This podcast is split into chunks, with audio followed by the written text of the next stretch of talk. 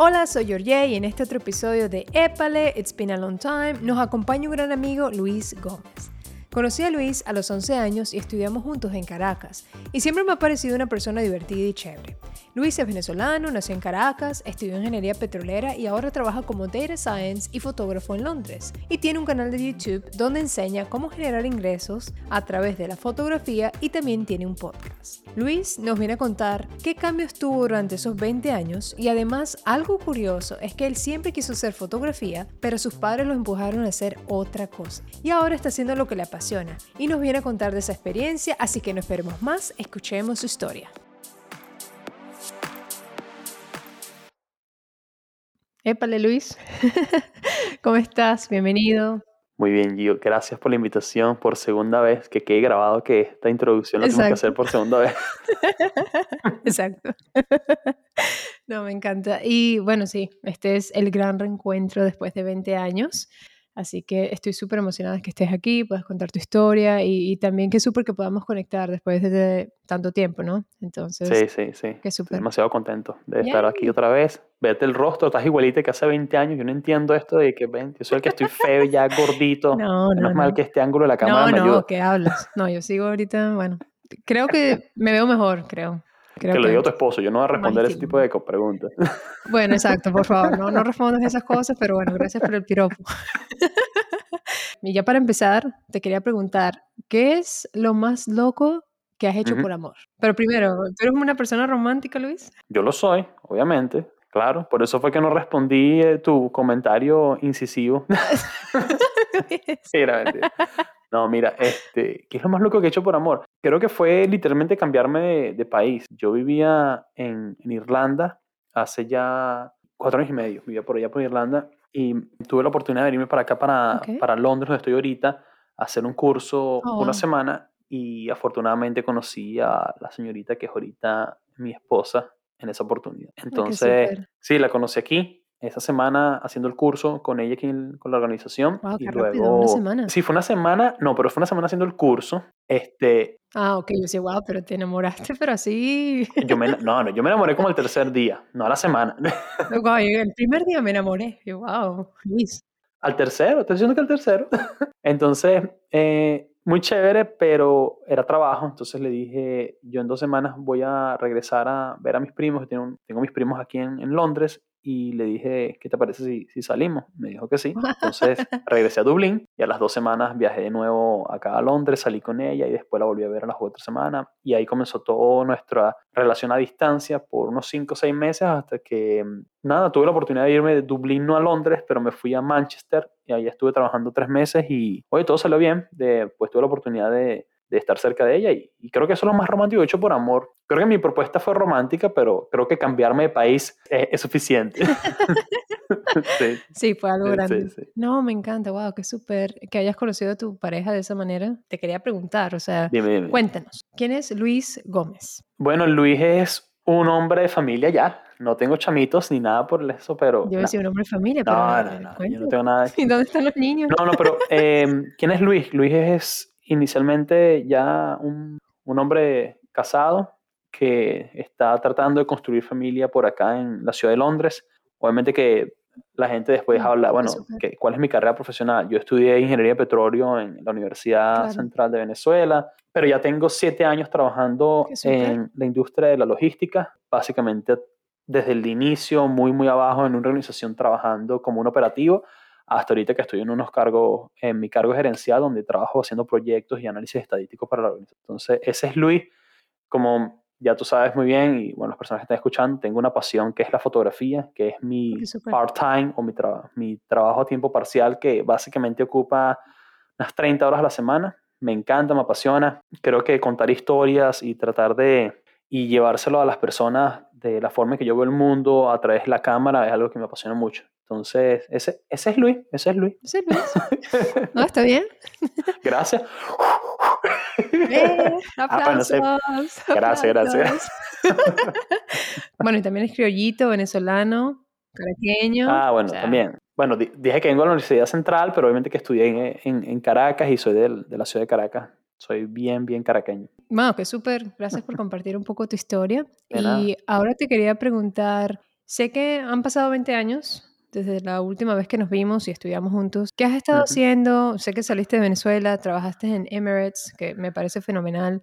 Viviste en Irlanda, o sea, te estuviste moviendo a través de estos tiempos y cambiaste de carrera, como contaste un poquito. Cuéntanos un poco de toda esa aventura. Cuando yo me gradué en la universidad tuve la bonita oportunidad de, de obtener un contrato con una organización eh, petrolera que parte su proceso inicial de formación y sobre todo iniciación de la compañía, en aquel entonces, para ese cargo, tenía que comenzar en otro país. Ya era Rusia, Estados Unidos y el otro era los Emiratos Árabes. Yo tuve la fortuna de que mi segundo viaje en avión fuera del país, porque el primero fue con esa empresa, fue primero para Colombia, ahí fue donde me dieron la iniciación de ella hacia esa empresa y después a la semana estuve viajando para Alemania y después terminé en los Emiratos trabajando por cuatro meses. Ese es Luis recién graduado, después regreso al país con, con, otra visión muy diferente de, oye, de lo que estaba ocurriendo y sobre todo de creo que mi progreso y mi futuro, no como petrolero, también como, como ingeniero y como una persona que estudia ingeniería, que bueno, que trata de resolver problemas. Me acuerdo que le comentaba a un amigo, le decía, creo que el primer problema que debo resolver resolver es el,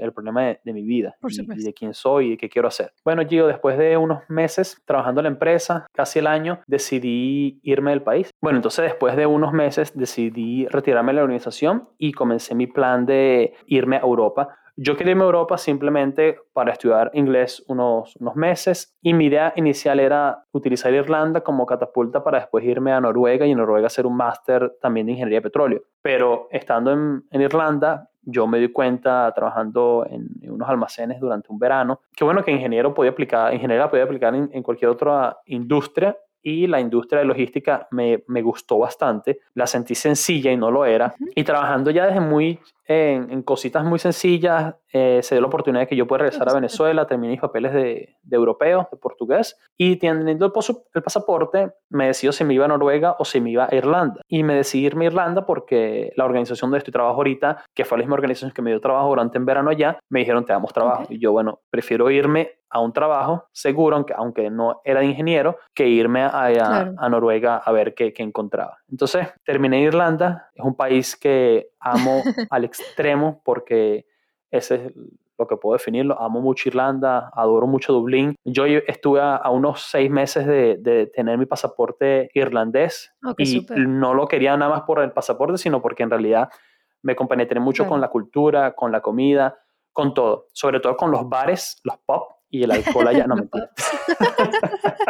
wow, me encanta. Eh, y, ya como te dije, entonces eh, después de esos países terminé de una vueltica por Europa muy corta, de unos, unos unas semanas, unos meses, y me di a conocer que, bueno, que no, o sea, no, no creo que vaya a ir para España, me quiero quedar en Irlanda, pero conocí a mi esposa, como ya te comenté, y ahora vivo aquí en, en Reino Unido.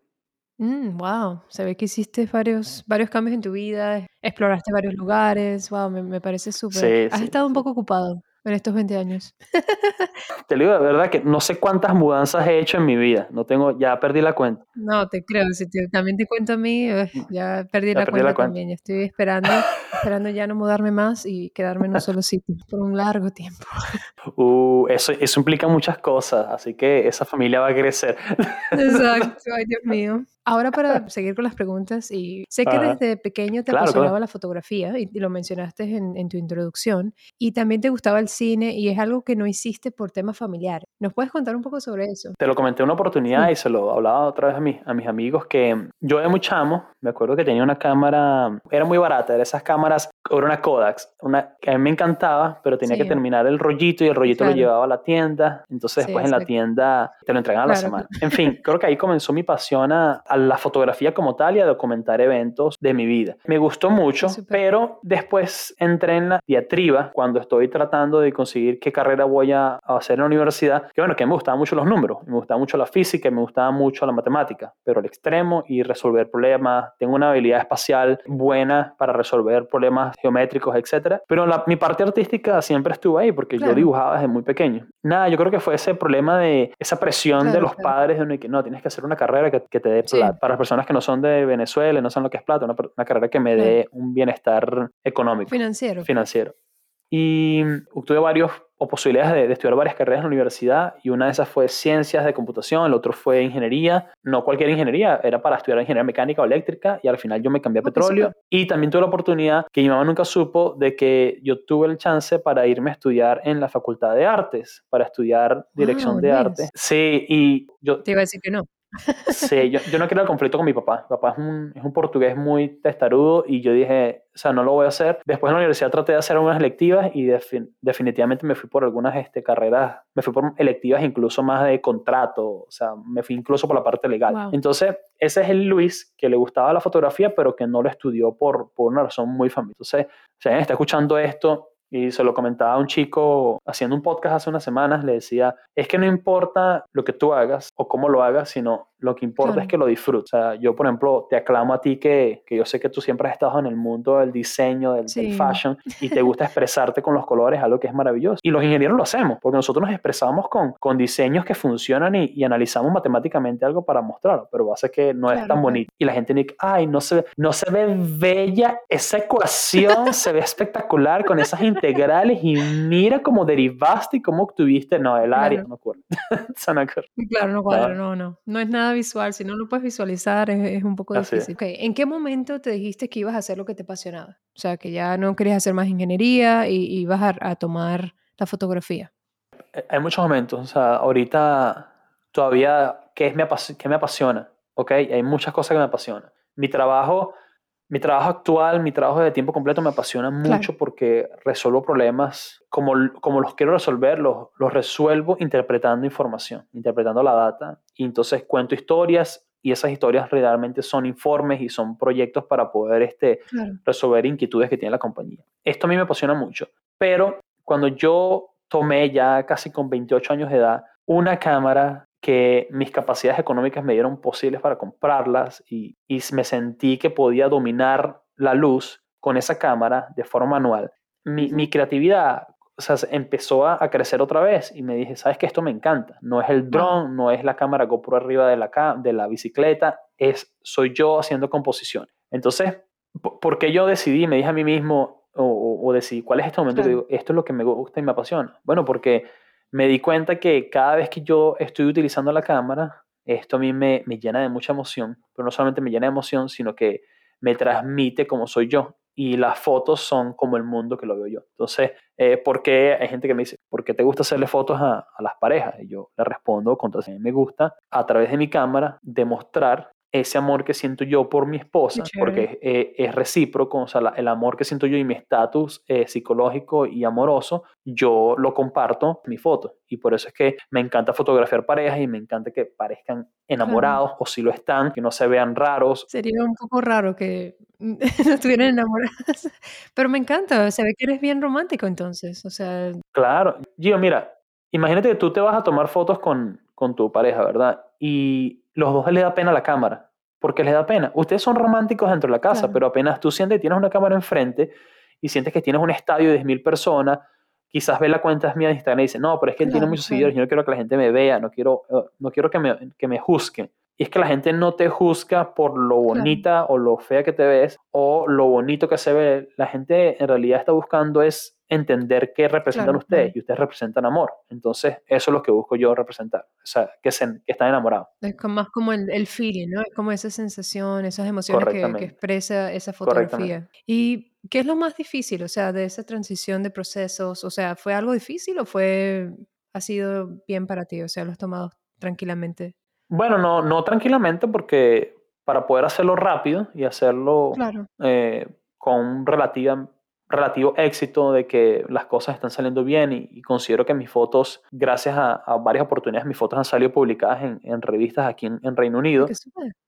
Sí, ya creo que en cuatro. ¿Qué super, Luis? Sí, sí, sí. Este, Felicidades. Muchas gracias. Me alegro. Muchas gracias. Entonces, ¿cómo fue esto? Esto fue simplemente durmiendo menos, pero en realidad no fue durmiendo menos por, para estudiar. En realidad es que la pasión para poder captar estos conocimientos estuvo siempre ahí y yo dije, mira, si yo me gasto o invierto ocho horas a la semana viendo televisión, perfecto. Yo me distraigo y siento que tengo mi hobby y ese hobby está increíble por las siguientes ocho horas que llevo televisión, que me encanta el cine. Pero si yo invierto ese tiempo estudiando algo que me apasiona, refresco mi cerebro Y ahí fue donde yo me volví adicto a estudiar sobre fotografía. Entonces me preparé mucho online para poder este, consolidar ese, ese manejo de la luz que quiero en mis videos y en mis fotografías. Y bueno, si tú me dices, Luis, ¿fue difícil? Y fue. Yo creo que no, porque cuando te gusta algo, tú lo absorbes y te apasiona al extremo. Y quizás la parte difícil fue entender como que esto es un hobby ahorita o esto es un negocio. Entonces ahí ya cuando, cuando me, me di a bueno, si es un negocio, la cosa se pone más seria, tengo que tener contratos, tengo que tener seguro, ahí sí se pone estresante la cosa. Claro, me imagino, exacto, no, te entiendo, wow. Es otro mundo. Y si alguien, te, si alguien se queja de tu foto, que no es lo que yo quiero, Dios, ay, Dios. el feedback, eso duele un poco. el feedback, el, feedback. El feedback. Siempre duele un poquito. Horrible. Y más las novias que hay. Sí, sí, sí. Mm, tengo unos comentarios ahí. Eso fue otro podcast. Exacto. Ay, Dios mío.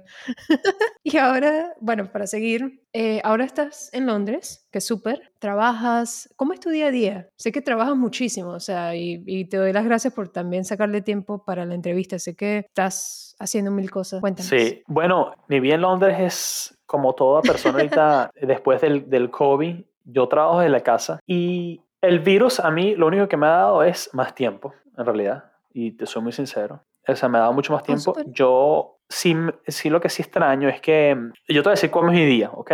Mi día comienza aproximadamente a las 4 y 45 de la mañana, cuando puedo. Me levanto 15 minutos, 20 minutos para reflexionar. En realidad lo que hago es oh, salgo de mi cuarto principal, me voy para el sofá y estoy unos 20 minutos, son míos. No tengo teléfono en la mano, trato de simplemente reflexionar de qué voy a hacer en ese proceso, cuando tengo muchas ganas, me voy al gimnasio que lo tengo cerca aquí y cuando no, trato de irme solamente a caminar a un parque que, que está cerca de acá. Porque ahorita es verano, entonces lo puedo hacer muy temprano, pero si no, tengo que esperar hasta las 6 de la tarde. entonces, ¿qué hago entre las 5 y 6? Normalmente me hago un café y desayuno. Ese es Luis. Si me voy directo a hacer la bicicleta, regreso en una hora o al gimnasio y a las 6 estoy desayunando. Y algo, mira, mi día comienza a trabajar a esa hora, 6 y media, en fotografía, respondo correos, hago uno que otro video que me hace falta editar para un cliente y a las ocho y media comienzo a trabajar mi horario de oficina desde aquí a la casa. Termino a las cuatro y media, cinco y ahí empieza mi proceso de si una noche le dedico totalmente a la fotografía, parcialmente a la fotografía y eso lo combino con mi esposa. Entonces, ese es Luis ahorita. Mi tiempo completo de trabajo es casi 37 horas, pero la fotografía me ocupa casi 30, o sea, quiere que trabajo aproximadamente unas 67 horas a la semana, a veces un poquito menos poquito más. A veces trabajo los sábados con, con la fotografía, pero es algo que me, me encanta. Una boda un fin de semana es lo máximo. Eh, Luis, te quería preguntar, disculpa que te interrumpa, pero ahorita con todo que tocaste el tema del COVID y que estás trabajando de casa, ¿te afectó un poquito eh, lo de las bodas? Porque sé que el año pasado y este año ah. aquí las bodas todas tuvieron que parar, cancelar. ¿Tuviste algún problema en ese sentido? Absolutamente. Sí, sí, sí. Mira, todas las, casi todas las bodas que tenía para verano el año pasado las cancelaron y todas las cambiaron ah, para este año y ahorita las cambiaron para el año que viene. Eh, yo me dediqué a otras cosas. Hay una, algo que podemos hablar en otro momento, que durante el verano yo hice un proyecto recaudando fondos para el sistema de salud aquí en ah, Inglaterra. Eso lo hacía los sábados y esto fue un proyecto yendo a una... Fuimos 42 hogares y fotografiamos a 42 familias durante la pandemia y recaudamos casi 1.500 libras esterlinas para el sistema de salud. Impresionante. Algo que fue muy... Sí, ese proyecto lo hice con mi esposa, entonces tratamos de que mientras trabajábamos de lunes a viernes, los sábados y los domingos tratábamos de hacer esta actividad, la hicimos por siete semanas y bueno, eso es una de las publicaciones que salió en una revista aquí de, de una asociación muy reconocida de fotógrafos de, de Reino Unido. El, el, trabajo se salió reconocido, las familias muy contentas, dos empresas sponsorearon el, el trabajo. Entonces, yo lo que hice fue utilizar esta crisis que para mí mi trabajo de tiempo completo era muy fuerte, porque yo fui una de las pocas personas que no mandaron a su casa a descansar, sino que me mantuvieron ahí y trabajé mucho, creo que el doble de lo que normalmente trabajo. Ah. Entonces esa fue una forma de, expresarme durante esta pandemia y, y, documentar, esto es como yo lo veo y quizás pongo más semántico acá, pero espero que este trabajo que yo hice en unos 10, 15 años sea la representación del norte de Londres con 42 familias de muchas diversidades, estratos sociales, ricos, pobres, de todos los colores y religiones eh, representados en, en, esta fotografía. Y espero que en, en, 20 años sean las fotos del COVID 2020. Exacto, que me parece maravilloso poder documentar ese, es como una cápsula de tiempo, ¿no? Correcto. Me encanta, wow, felicidades. Gracias, no, de verdad que fue un momento bien bonito, entonces eh, obviamente que perdí bodas, pero gané mucho más, o sea, gané más en, en marketing internamente dentro de mi comunidad, eh, también que el corazón se llenó mucho más con la fotografía que estaba haciendo porque todas esas familias se unieron, fue como una comunidad para, para recaudar fondos. Y mi fotografía fue ese, fue ese medio para recaudar fondos, algo que, que bueno, que es muy emotivo. pues. Claro, claro. Me imagino que gratificante también, ¿no? Lo máximo. Creo que es el, es el, es el mejor proyecto en fotografía que he hecho hasta ahorita. O sea, no, no tengo duda. Sé que tu esposa te regaló tu primera cámara fotográfica. Me encantaría que nos compartieras esa historia maravillosa, porque me la comentaste y yo me quedé así como que, wow, qué súper. Es que esto es así. Detrás de un, un buen, un espectacular hombre, siempre hay Claro, una claro. maravillosa mujer. Tuvimos una oportunidad de ir a, a una isla por aquí en Europa, la isla de Madeira. Es una isla del país Portugal, en, cerca de, de África. Yo tenía mi camarita china, eh, cuando digo china, una cámara asiática muy económica. Y esa cámara tomé fotos y con mi teléfono, pero mi novia en ese momento, que es ahorita mi esposa, me dice, yo creo que te hace falta algo mejor. Como yo hacía mucha bicicleta en ese momento, ese era mi hobby en ese momento, la bicicleta, ella me compró una GoPro para yo tener la, súper. la, la cámara así arriba de la bicicleta. Ese fue el inicio. Después se dio cuenta y me dice, ¿por qué si no vamos a hacer este viaje a una zona espectacular de aquí de, de Inglaterra, que son unas islas espectaculares, son unas islas que se llaman Islas Sorlincas en, en español, en inglés se llama Islas Scilly. Me dice, vámonos a esas islas, pero qué bonito sería que te lleves una cámara, Luis. Y yo le digo, ¿una cámara? No, yo no quiero invertir en una cámara. Me dice, no, Luis, tú tienes una pasión por la fotografía, invierte en la cámara. Y fue mi esposa literalmente que me dijo, vamos Claro, a comprarte la cámara. Y fue ella la, la que la. Me compró las dos cámaras, ella me compró la GoPro y me compró la, la primera cámara reflex. Entonces, ella fue la, es la culpable de toda esta pasión. No, pero qué súper que tengas una persona que entienda tus pasiones y te apoye y te quiere que también lo hagas, ¿no? Entonces me parece maravilloso. Total. Wow, qué, qué bella persona tu, tu esposa. Total, total. Kathleen es, es una mujer este, eh, muy madura con su edad y es una mujer que, que me entiende y, y- y realmente es que me potencia. O sea, yo no sería lo que Mm. soy sin ella y espero que ella no sea lo que es sin mí y somos un equipo... Me voy a poner aquí sentimental. Yo, me estás haciendo aquí... Isabel, no te pongas a llorar, por favor. Esto, déjalo por otro Listo, ya, pues, es mi amor, la quiero mucho y... Baby, I love you, I love you, I love you. ¿Entiende español? No, pero si ella está escuchando esto unos Porque iba a decir para que escuchara el episodio, porque No, no, no, pero si en cinco años está escuchando esto porque está aprendiendo español y dice, ah, quiero escucharte cuando hablabas de mí, mi amor, te amo, muchas gracias por ayudarme en cada momento. No, qué lindo. Listo, queda ahí la historia. Hablando de fotografía, ya que esto es pasión, te gusta, te ama, te adoro, o sea, todo, ¿qué características Sí. piensas que debe tener un buen fotógrafo? El principal, la principal característica por un buen fotógrafo es que entienda eh, la luz, o sea, que entienda cómo utilizar la luz, ya sea sea luz natural, que a mucha gente le gusta, o luz artificial, pero lo más importante es que entienda la luz. Un buen fotógrafo es una persona que utiliza la cámara de forma de expresión, pero con la capacidad de captar la luz correctamente. Entonces, eh, les hago un ejemplo muy sencillo. Hay muchas veces que la gente se preocupa para que todo quede súper iluminado y hay momentos que no tienen que estar iluminados. Hay momentos que debemos tener unas cuatro o cinco líneas de luz y esas líneas de luz van a ser suficientes con una bonita sombra para, para transmitir el, el momento. Entonces, creo que esa es una buena característica que muchos debemos tener y ahí cuesta muchos años desarrollarla y espero yo seguir desarrollando esa, esa característica en mi vida. Y ahora te pregunto, ¿qué fue lo primero que aprendiste de la fotografía? Lo primero que aprendí fue utilizar la cámara en manual. bueno, sí. Sí, porque este, ¿qué ocurrió? Que cuando yo me llevé la cámara a este viaje que ya te comenté, yo hice, hice muchas fotos en automático y no me gustaba porque yo sentía que la cámara de alguna u otra forma estaba manipulando la escena y no era yo. Aunque yo tenía la posibilidad de captar el momento y componer muy bien, creo que cuando entendí que la cámara pudo hacer manual, fue un mundo. O sea, el mundo de verdad me cambió y me di cuenta que, mira, qué bonito es esto. Ahora puedo paralizar un momento correctamente. Ahora puedo tomar fotos de noche sin tener que aumentar el ISO. O sea, le di, le di estructura a mi fotografía y fue lo que, lo que bueno, me permitió eh, de- amarlo, amarlo más. Creo que las personas cuando se compran la cámara, una reflex, por ejemplo, que dice, ay, la cámara es bonita, se le sacan los lentes, cuando se enfrentan al modo manual, se frustran y la dejan en el escaparate o en la, en la mesita y no la utilizan más. Y ahí es de verdad cuando te enamoras de esto, que es bonito. Sí, porque creo que puedes jugar un poco también con los settings y puedes jugar un poco con la luz, con la composición, o sea, hay tantas cosas que puedes hacer con una cámara, pero creo que sí tienes razón, creo que aprendiendo cómo utilizarla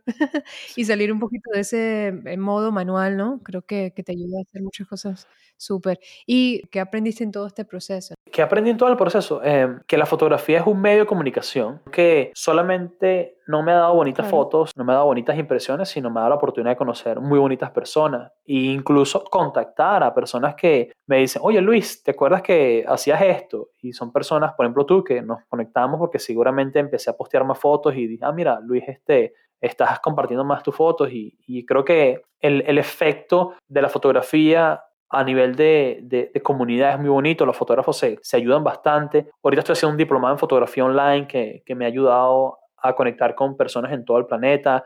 También tengo el canal de YouTube que, donde yo explico lo que sé, entonces me ha conectado con muchas personas. Tengo amistades que, que adoro, que quizás no las conozco cara a cara, pero han venido por la fotografía y son personas que, que aprecio mucho pero al extremo, o sea, que comparten esta pasión que tengo yo y, y, me hace amarlo cada día más. Creo que eso es lo, el mayor aprendizaje, que esto es un medio de comunicación y, y es bonito cuando lo, lo, desarrollamos poquito a poco. Me encanta. Y ahora sí, compártenos tres tips para tomar una buena foto. Ok, ok. Primer tips, que es el más importante de todos, es que se aprendan la regla de los tercios. Es muy, muy importante. Entonces, si no saben cuál es la regla de los tercios, imagínense que tienen un rectángulo y lo dividen en tres partes. Traten siempre de colocar una persona en uno de esos tercios, de la derecha o de la izquierda, para que tenga más sentido. Y si la persona está mirando hacia un lugar, que ese lugar sea el tercio que está abierto o los dos tercios que están abiertos, para que las personas entiendan que esa persona está viendo algo y se está ubicando en un lugar. Si quieres que la persona vaya directamente a los ojos de esa persona, trata de ubicarlos en el tercio superior, a la de arriba o abajo, para que la gente entienda que estás ubicándolo. Sería mi consejo número uno. Mi consejo número dos es que la cámara no importa, no importa cuánta plata tengas para gastarte en la cámara.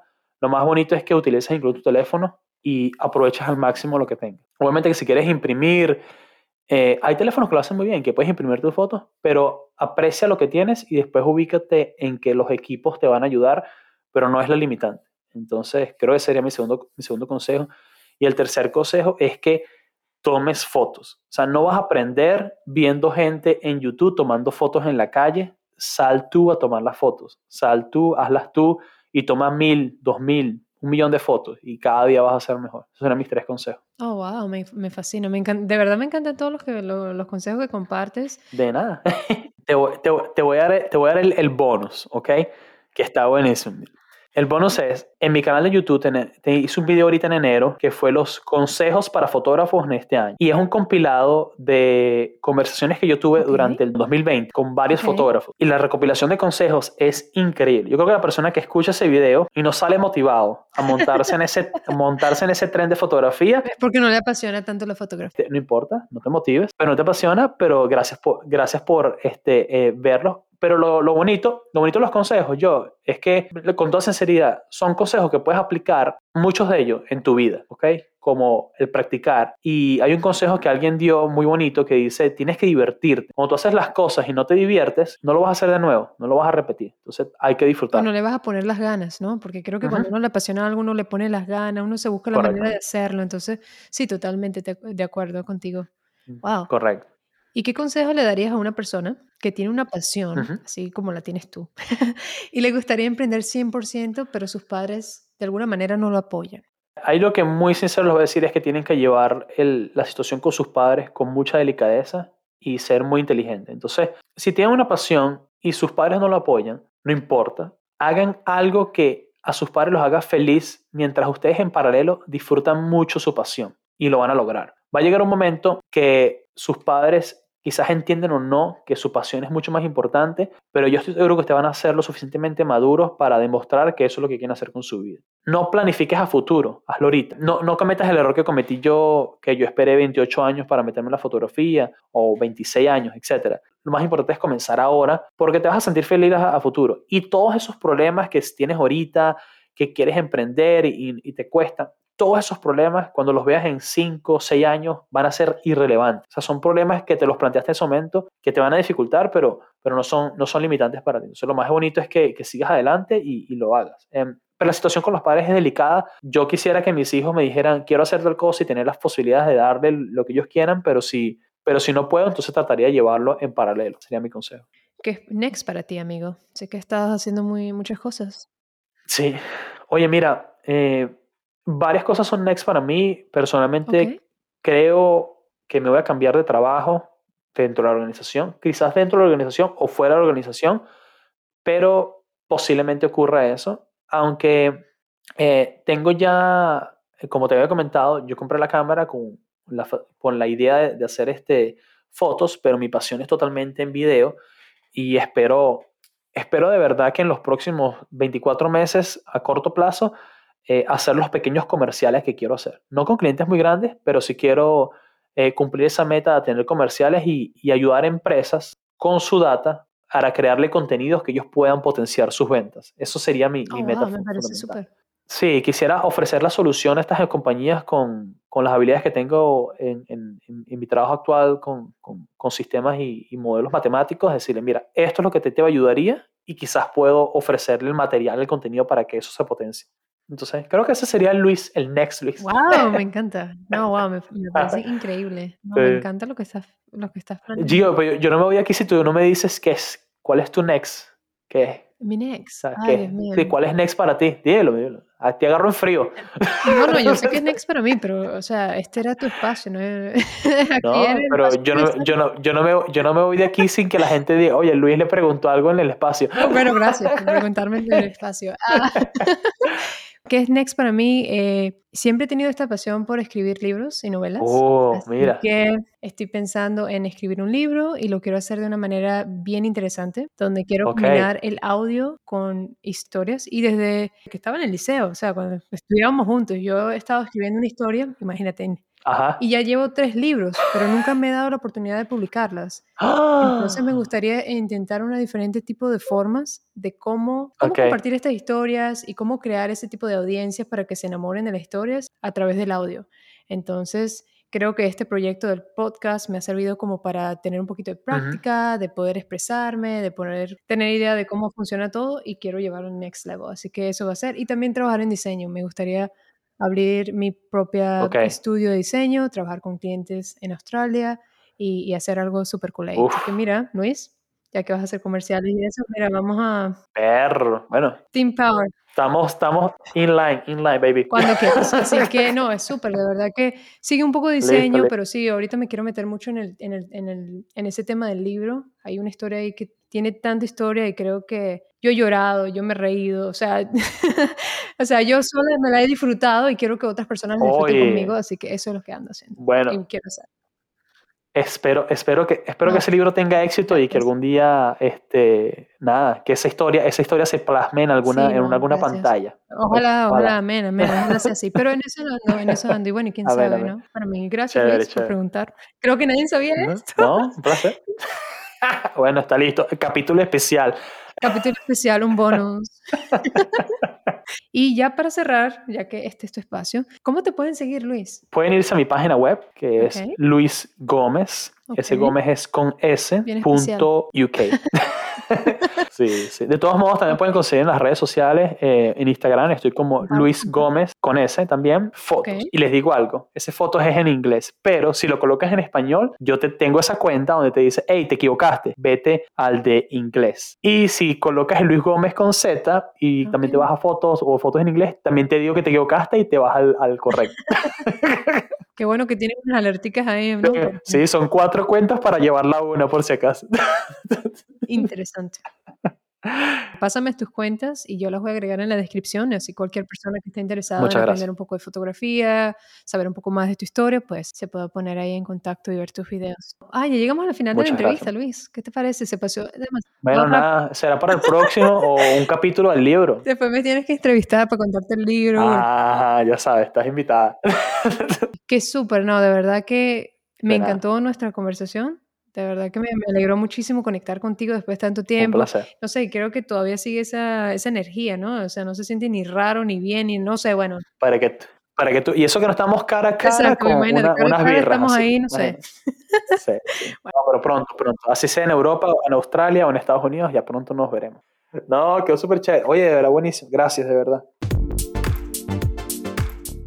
Y así llegamos a la final de la entrevista con Luis. Estuvo increíble la conversación. Espero que te haya gustado tanto como a mí. Me encanta cómo Luis se expresa de su esposa y cómo la ama. Después de todo, es romántico. Recuerda que sus tips de fotografía. Apréndete la regla de tercios. Aprovecha al máximo lo que tienes y sal y tomas tus fotos y verás que con el tiempo vas a ir mejorando. Y no olvides que si estás pasando por una situación donde tus padres quieren que estudies algo que tú no quieres, recuerda el consejo de Luis. Haz algo en paralelo. No esperes, el momento es ahora. Te invito a que me sigas en mis redes sociales y compartas este episodio para que inspires a otra persona. Te doy gracias por tu tiempo y nos vemos en otro episodio de Épale, It's Been a Long Time. Te mando un abrazo, saludos.